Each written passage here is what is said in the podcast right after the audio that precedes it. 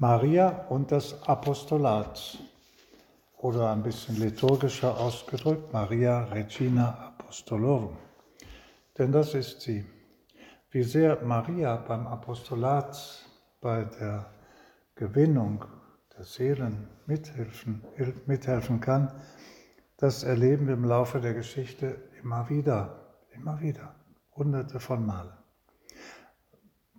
Normalerweise ohne es besonders auffallend zu gestalten, aber manchmal eben doch auch durch ein Wunder, durch etwas Besonderes. Ein Wunder ist immer etwas Besonderes. Es ist meistens zu vermeiden, weil es nicht nötig ist. Wir sollen nicht wundersüchtig sein, wir sollen das nicht provozieren, aber wie die Umstände manchmal sind, wenn wir Menschen für Christus gewinnen wollen, dann ist das Manchmal in manchen Situationen, in manchen Ländern ist das einfach schwer. Und manchmal so schwer, dass die Mutter Gottes in ihrer mütterlichen Fürsorge sich sagt, ich greife ein, ich helfe und zeige meine Liebe zu den Menschen. Das ist ja das, was Maria uns immer wieder zeigt. Auf die verschiedensten Weisen erfahren wir die Liebe, die mütterliche Fürsorge Mariens und gerade das Apostolat. Was ist Apostolat? Apostolat ist ja nichts anderes als Menschen für Christus zu gewinnen. Für Christus, den wir so sehr lieben, für den wir unsere ganze Hoffnung setzen, der unser ganzes Leben ist, da wir eben so von ihm begeistert sind, von seiner Liebe, da möchte man, das ist logisch, andere Menschen daran teilhaben lassen. Wir möchten, dass andere auch erfahren, dieser Christus ist auch für mich Ziel und Inhalt meines Lebens. Ich muss es nur wollen. Apostolat ist manchmal ganz leicht, aber in der Regel nicht so einfach, denn es ist einfach nicht so, dass die Menschen nur darauf warten, dass man ihnen von Christus erzählt und dass sie dann sagen, oh ja, das übernehme ich, schön, das ist ein guter Gedanke. Oft ist da ja auch noch der Feind im Spiel, der das alles gar nicht möchte. Aber er ist nicht stark genug und vor allem Maria ist stärker. Maria hilft den Menschen, die Christus für andere ähm, anziehend machen wollen. Sie ist diejenige, die dabei manchmal in besonderer Weise hilft. Wir haben vor wenigen Tagen das Fest unserer lieben Frau von Guadalupe gefeiert.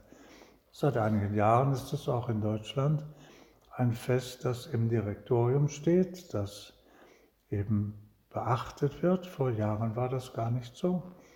Und die Gottesmutter von Guadalupe gibt uns ein wunderbares Beispiel dafür, dass wenn man auf sie vertraut, das ist immer die Voraussetzung von Seiten der Menschen. Wenn man auf sie vertraut und ihr Eingreifen und ihre Hilfe, dann hilft sie oft in ganz ungewöhnlicher Weise. Das war die Geschichte von der Mission in der neuen Welt in Mexiko. Die Eroberer hatten das Land erobert und ihre Macht gefestigt. Und es kamen dann auch die Missionare, meistens Franziskaner, die eben Christus zu den Menschen bringen wollten. Und das ist etwas, eine großartige Leistung dieser Missionare damals. Und es war eben überraschenderweise erfolglos. Die Indios, die Indianer Mexikos, die Azteken und Mayas und die anderen Stämme, sie haben gesagt, was die Weißen da bringen, interessant.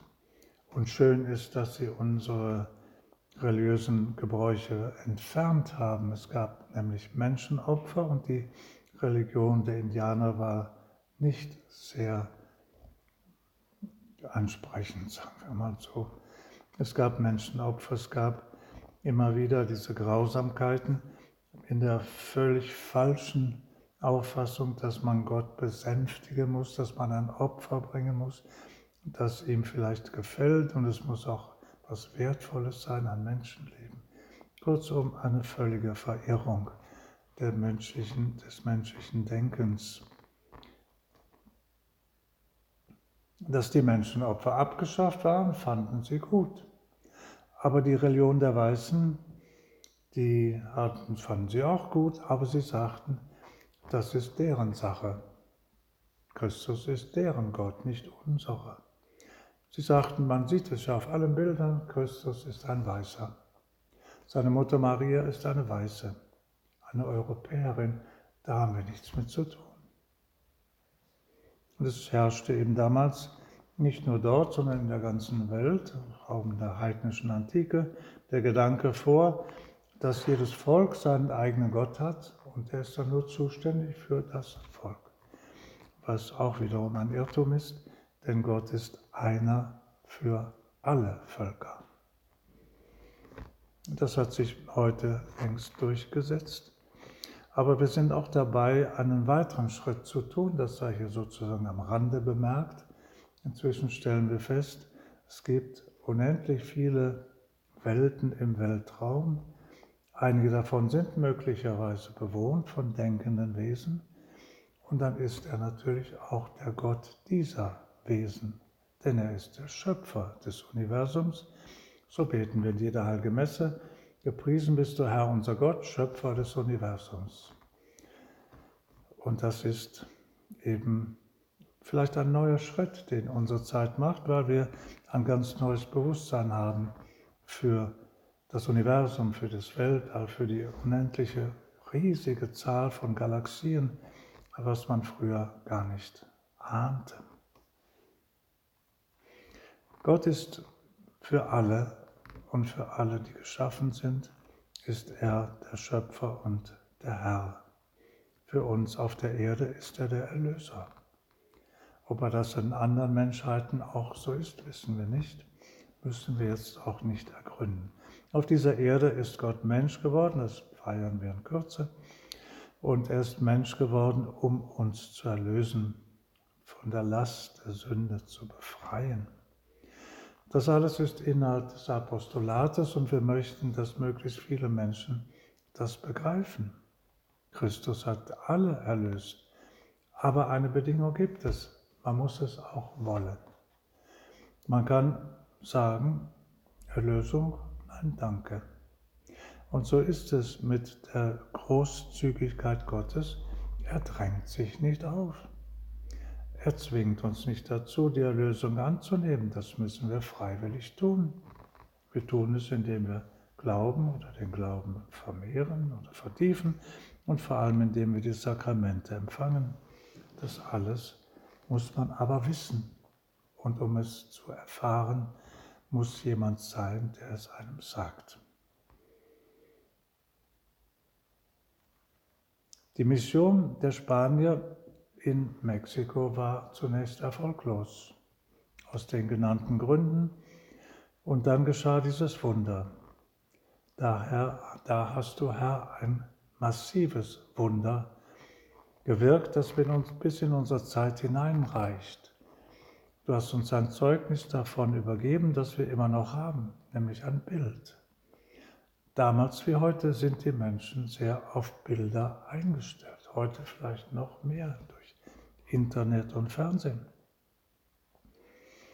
Aber damals war es eben auch so, dass die Erscheinung der Gottesmutter auf dem Tepeyac in dem heutigen Mexico City, damals Tenochtitlan oder so ähnlich, da ist die Mutter Gottes erschienen einem Indio, der war schon Christ, Juan Diego.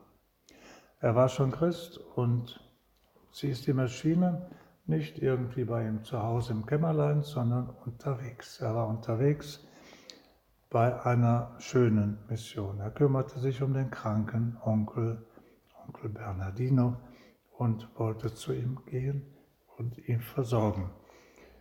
Da erschien ihm dieses wunderschöne Mädchen, eine wunderschöne Frau, auf dem Hügel Tepeyac und er traute seinen Augen nicht Und sie redete ihn an, sie sprach ihn an. Und sie sagte so ganz in der Art und Weise, wie es auch heute die Mexikaner lieben.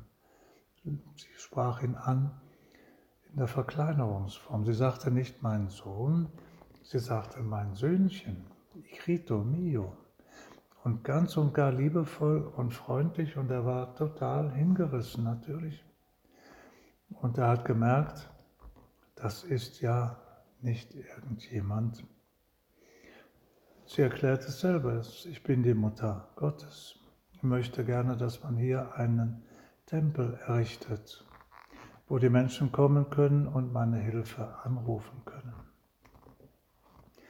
Und das sollte er, der Indio, der überhaupt keine Bedeutung, keinen Einfluss hatte, sollte er dem Bischof mitteilen. Eine schöne, aber schwere Aufgabe. Er wusste genau, bis zum Bischof, das ist ein hoher Herr, komme ich wahrscheinlich gar nicht ran.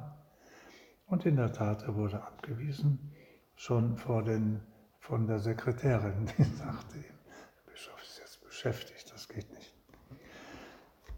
Und so war er zunächst einmal mutlos, als er wieder da vorbeiging, wieder zum Onkel Bernardino und die Mutter ihn wieder ansprach. Beim dritten Mal da hat er sogar versucht, dieser Begegnung auszuweichen, was einen besonderen Charme hat, weil man natürlich einerseits sich freut, die Mutter Gottes zu sehen, andererseits hatte er ja Dringendes zu tun. Der Onkel Bernardino lag im Sterben. Er musste dringend einen Priester besorgen. Und dann ging er da am Berg vorbei, er merkte, sie steht da wieder. Aber er hat so getan, als wenn er sie nicht sieht.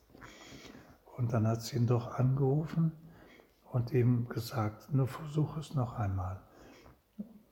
Dann hat sie zwischendurch gesagt, der Onkel Bernardino ist geheilt. Und dann nimm hier diese Rosen, die hier wachsen, und zeig sie dem Bischof als Beweis. Denn Rosen im Dezember sind auch in Mexiko nicht üblich. Und schon gar nicht auf dieser Höhe, 2500 Meter fast. Er sah die Rosen, sammelte sie in seiner Tilma, so ein Gewand wie ein Poncho, sagen wir, sammelte es in eine Schürze und ging freudestrahlend damit zum bischöflichen Haus. Dort kam er durch, durch einen Zufall, war schon direkt im Vorzimmer des Bischofs, musste noch ein bisschen warten und dann haben die Leute geguckt und gespingst, was hat er da? Und dann sahen sie Blumen und die leuchteten irgendwie ganz eigenartig. Und sie wollten, dass er ihnen das zeige, aber sagte, nein, das mache ich erst auf, wenn es der Bischof sieht. Und in der Tat, der Bischof kam heraus und er beeilte sich, sein Sprüchlein zu sagen, das er auswendig gelernt hatte. Und er sagte zum Beweis, Exzellenz, habe ich hier von der Mutter Gottes einen Gruß für Sie öffnete die Tilma, die Rosen fielen auf den Boden und verschwanden. Ja, die Rosen waren gar nicht das Eigentliche, sondern das Eigentliche war auf dem Bild, auf dem Gewand zu sehen, auf der Tilma, nämlich das Bild der Gottesmutter so, wie sie ihm erschienen war. Und das ist etwas Einmaliges, denn Gott oder die himmlischen, wenn sie erscheinen, sieht man sie in ihrem Erscheinungsbild, aber sie hinterlassen kein Bild, das dann bleibt. Und hier war es doch so. Und dann, es ging nämlich darum, dass dieses Bild die Menschen überzeugen sollte. Als es ausgestellt wurde, die Indus sahen das Bild, sie schauten es an, sie schauten sich an und dann sagten sie, ja, wenn das Maria ist, hat sie ja gesagt. Das ist ja eine von uns, die ist ja gar nicht anders. Sie hatte einen dunklen Teint, schwarze Haare, ein Azket-Prinzessin-Gewand und damit war die Sache klar. Sie ist eben auch die Königin und Mutter der Menschen hier in der neuen Welt. Dieses Bild also hat die Menschen nicht nur angesprochen, sondern hat das ganze Weltbild der Leute verändert. Die Missionare wunderten sich, dass auf einmal die Menschen in Scharen zur Taufe strömten. In kurzer Zeit haben etwa acht bis neun Millionen Indios sich taufen lassen. Nur ein Beispiel von vielen. Maria hat immer im Apostolat geholfen. Es ist ihr größter Wunsch, dass die Menschen zu ihrem Sohn Christus finden. Schon das allererste Wunder dieser Art gibt uns zu denken. Da lebte Maria noch in Palästina, in Jerusalem, und sie erschien im Jahre 40 dem Apostel Jakobus, Santiago, wie man auf Spanisch sagt. Und der heilige Jakobus saß am Ufer des Ebro und war total deprimiert. Er sagte sich, meine Mission hier im, im spanischen Halbinsel, das, das wird nichts, da kommt nichts. Sie wollen es nicht haben, sie wollen Christus nicht akzeptieren. Diese Menschen sind stur. Die Iberer können anscheinend sehr stur sein. Und da war also nichts zu machen. Und er sagte sich, ich gehe zurück nach Jerusalem, was mache ich hier? Und da erschien ihm die Gottesmutter. Sie lebte noch, wie gesagt, also eine Bilokation. Und sie stand dort auf einem kleinen Pfeiler und dieser Pfeiler blieb auch zurück. Sie hat auch da ein Andenken hinterlassen. Dieser kleine Pfeiler, Pilar auf Spanisch, er wird verehrt und er ist schon fast vollständig weggeküsst, aber er ist noch da in der Kathedrale von Saragossa. Aber was war geschehen? Es war ja nicht nur, Maria erscheint nicht zur Unterhaltung der Leute, um ihnen irgendwie auch eine Freude zu machen, wäre ja auch schon sehr viel. Aber hier hatte das den tieferen Sinn, den guten Apostel Jakobus wieder aufzumöbeln sozusagen, ihm Mut zu machen, ihm zu sagen, versuch es nochmal, es wird dir gelingen. Und was sie ihm alles gesagt hat, wissen wir nicht. Vom heiligen Juan Diego in Mexiko wissen wir, dass sie so liebevoll wie eine Mutter ihrem kleinen Kind, Hijito mío, no estoy yo aquí, que soy tu madre, bin ich denn hier und bin deine Mutter, wie kannst du so mutlos sein? Geh zum Bischof, es wird schon gelingen. Mit welchen Worten sie dem Jakobus, wahrscheinlich etwas feierlicheren Worten hat sie ihn angesprochen? Je nachdem.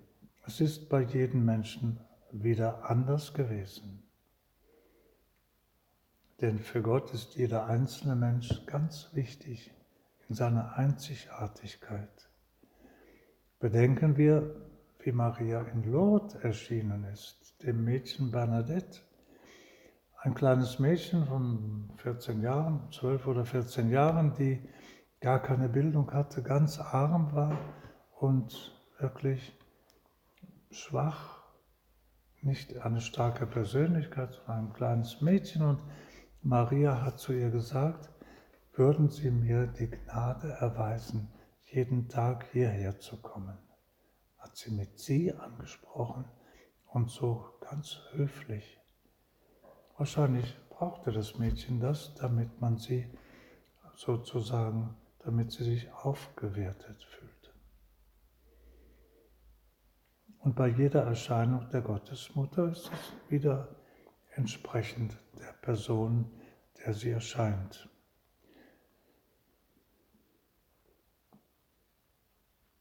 Sollen wir daraus schließen, ich mache weiter im Apostolat, wenn die Gottesmutter mir erscheint, dann klappt das bei mir auch. Nein, das sind ja Ausnahmen. Man sagt zwar, die Ausnahme bestätigt die Regel, aber dass Maria den Menschen erscheint, dass so etwas Außergewöhnliches passiert, das ist meistens überhaupt nicht nötig. Und es ist besser, wenn es nicht geschieht. Warum? Weil wenn es geschieht, wenn so ein Wunder, es ist ein massives Wunder, wenn das geschieht, ist die Verantwortung größer. Wenn man dann nicht sich entsprechend verhält, ja, dann kann man sogar Schuld auf sich laden. Die Mutter Gottes ist dir erschienen. Ja, sie hat dir etwas gesagt. Ja, hast du dich daran gehalten? Nein, das geht nicht. Klar, das geht nicht. Und so hat Maria eben so viel Einfluss genommen. Und so viele Menschen haben das dann auch verstanden und beherzigt. In Mexiko ist das große Wunder passiert. Das ist natürlich ein viel größeres Wunder, dass acht Millionen Menschen auf einmal verstehen, an Christus glauben, sich ihm hingeben im Glauben und sich taufen lassen. Das ist natürlich ein noch viel größeres Wunder, während das andere mehr ein materielles Wunder ist, wenn man so will. Aber ein ganz kapitales Wunder, denn es wirkt bis heute nach. Noch heute kann man dieses Bild sehen. Und wenn man sich die Mühe macht, das ist immer der entscheidende Punkt, dass wir Menschen uns wenigstens die Mühe machen, auf die Angebote Gottes einzugehen. Manchmal hat man den Eindruck, Gott macht die dollsten Dinge und die Menschen sind so wie verwöhnte Kinder. Ach, interessant, ja, schön, ein Wunder. Und man nimmt auch zur Kenntnis, dass die Kirche die dazu befugt ist, das prüft und eben anerkennt. Ja, aber da muss man doch Konsequenzen ziehen. Kann man denn einfach sagen, ja, das ist, die macht das immer so, die Maria. Nee, nee, wir müssen nicht vergessen, mit wem wir es zu tun haben. Das ist die Königin des Weltalls. Das ist die Herrin überhaupt. Und dass Maria so oft erscheint und sich demütig zurückzieht, wenn die Kirche Nein sagt oder zögert, das ist ungeheuerlich, wenn wir bedenken, wer Maria ist. Mas que tú, solo Dios, mehr als du ist nur Gott und alle anderen sind nichts im Vergleich damit. So sagt Herr Josef Maria. Und das sollten wir bedenken. Die Gottesmutter hat in Guadalupe bis auf den heutigen Tag immer wieder solche Zeichen gegeben. Vor einigen Monaten war dieses Zeichen genau an dem Zeitpunkt, wo man in Mexiko die Abtreibungsgesetzgebung lockern wollte oder aufheben. Da erschien eine Woche lang vor ihrem Leib auf dem Bild ein Lichtschein, so in der Höhe dessen wo das Kind eben war. Sie wird dargestellt auf dem Bild als Schwangere. Und da sah man im Leuchten ein kleines Baby, das lag da in Form von Licht. Manche dachten, auch das ist ein interessanter Beleuchtungseffekt. Schön, so ein Spotlight, war aber kein Spotlight. Und es war auch nirgendwo eine Lampe, die das machte.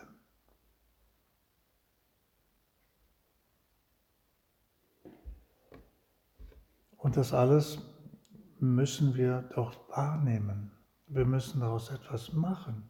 Es geht doch eigentlich gar nicht an, dass die Menschen sagen, ja, tolles Wunder, ja, jetzt sollen mal die Heiden glauben gefälligst. Ja, wir, die wir schon glauben, sollten auch noch ein bisschen mehr aus dem Glauben leben.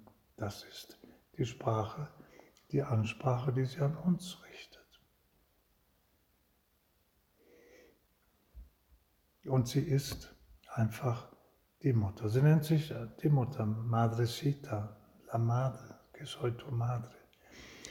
Und das alles gilt auch, wenn wir nicht nur ans Apostolat denken, sondern überhaupt an unser Verhältnis zu Christus, an unser gläubiges Verhältnis zu Christus, an das, was wir aus dem Glauben machen.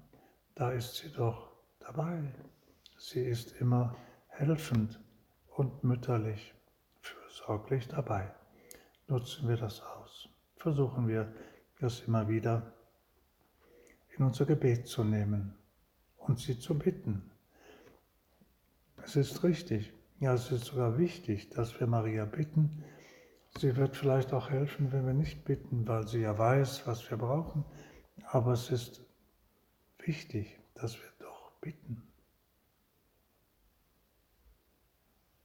Man könnte sich das ungefähr so vorstellen, wenn die Gottesmutter zum Herrn geht, so wie damals bei der Hochzeit zu Kana, ist sie zu ihm hingegangen und hat Fürbitte eingelegt für dieses Brautpaar, damit es nicht blamiert dasteht. Und wenn Maria zum Herrn hingeht, und da konnte sie voraussetzen, dass das Brautpaar das wollte. Aber wenn sie für uns Fürbitte einlegt, dann muss sie auch sagen können, dass wir das wollen. Es könnte sein, dass der Herr fragt, ja, wollen die das eigentlich? Wollen die im Apostolat so eine besondere Hilfe bekommen? Wollen die, dass mein Heiliger Geist ihre Worte beflügelt und daraus etwas macht, was Frucht bringt? Wollen die das oder vielleicht wollen sie es gar nicht? Wir müssen ja den freien Willen berücksichtigen. Und da muss die Gottesmutter oder der fürsprechende Heilige oder der Schutzengel eben auch sozusagen die Vollmacht haben. Ja, er will das. Und Gott weiß, ob, ob das so ist. Das ist vielleicht eine bisschen naive Begründung dafür, dass wir um Hilfe und um Gnade bitten müssen und nicht denken, der Gott weiß doch schon, was ich brauche. Brauche ich doch gar nicht erst zu sagen. Vertrauen wir auf die Jungfrau Maria. Sie liebt uns genauso, jeden einzelnen von uns, wie den Juan Diego. Und wenn wir das erleben könnten, erleben wir leider nicht. Vielleicht auch besser für uns. Wir erleben es leider nicht. Aber wenn wir sie erleben könnten, würde sie mit uns genauso sprechen. Und reagieren wir am besten schon jetzt, ohne dass sie zu uns spricht und uns erscheint. Im Namen des Vaters und des Sohnes und des Heiligen Geistes. Amen.